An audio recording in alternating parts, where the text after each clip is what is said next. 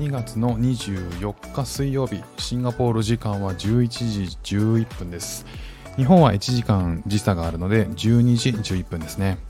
えー、今日お話しするのはですね、えー、と2歳と3歳のうちの、えー、息子が今、え、幼稚園に行ってましてシンガポールの幼稚園なんですけどシンガポールのここの幼稚園っていうのは日本語を使わずに英語と中国語だけの、えーまあ、授業というか、えー、先生がいます。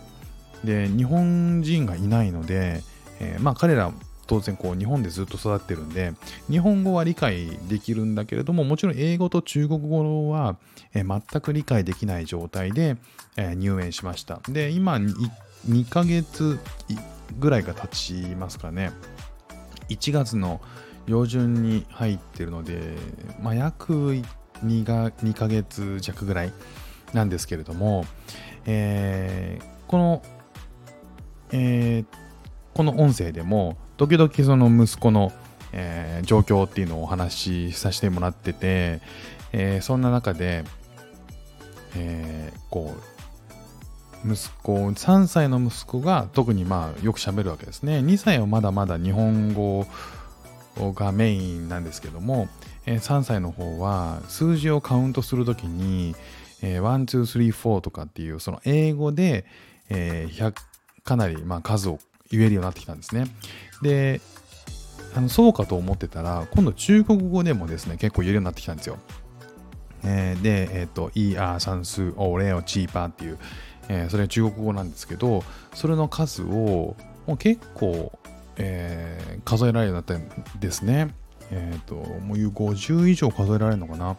ね、すごいな、すごいなっていうのを、えー、まあ、経過を観察してたんですね。で、新年の挨拶なんかも、えー、言えるようになってきて、えー、結構びっくりしてるんですけど、え先日、あ、今日、今日ですね、まさに今日、え幼稚園の先生から、え電話がかかってきまして、えちょっとね、その、話せる話せないっていう話とはもう本、あの、別件だったんですけど、まあいろいろ話す中で、まあ妻が電話に出ていて、で、後々聞いたらですね、えー、と先生がすっごい褒めてたと。まあ、何を褒めてたかっていうと、えっ、ー、と、英語、その先生は英語の先生なんですね。そしたら、えっ、と、英語で喋っている内容を結構理解していると。で、えっ、と、彼自身は英語をそこまでね、あの、話すことはまだできないとは思うんですけど、えー、実際にこう先生が言うこととか質問に対して、えー、答える内容っていうのがうんまあちゃんと聞き取れてるなっていう返答なんですって。だからえっ、ー、と自分では英語喋って返せないんだけれどもイエスとかノーとか、えー、そういったねあの反応っていうのがちゃんとこう聞こえ聞き取れてるっていうのが先生からもわかるんですって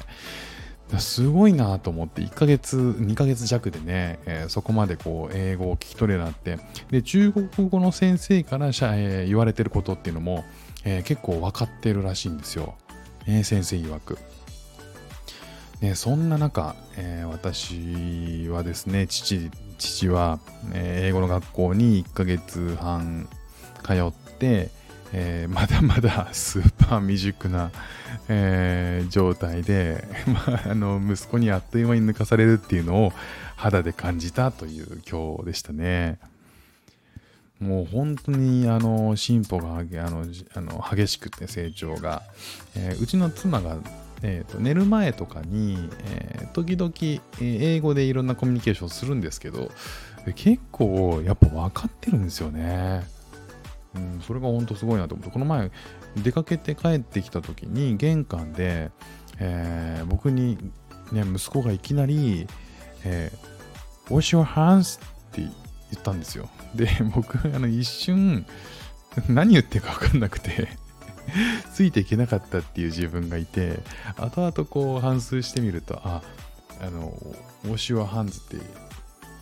手を洗いに行ってねって言われてるんだって 思ったんですけど、それ多分幼稚園でめっちゃ言われてるんでしょうね。すごい流暢に言うなと思って、もうすでについついていけてない状態が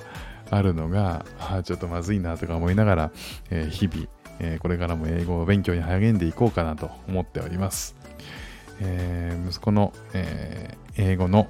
英語だったり中国語の言語の、えスキルアップが著しいというお話をさせていただきました。今日も聞いていただきましてありがとうございました。ではまた。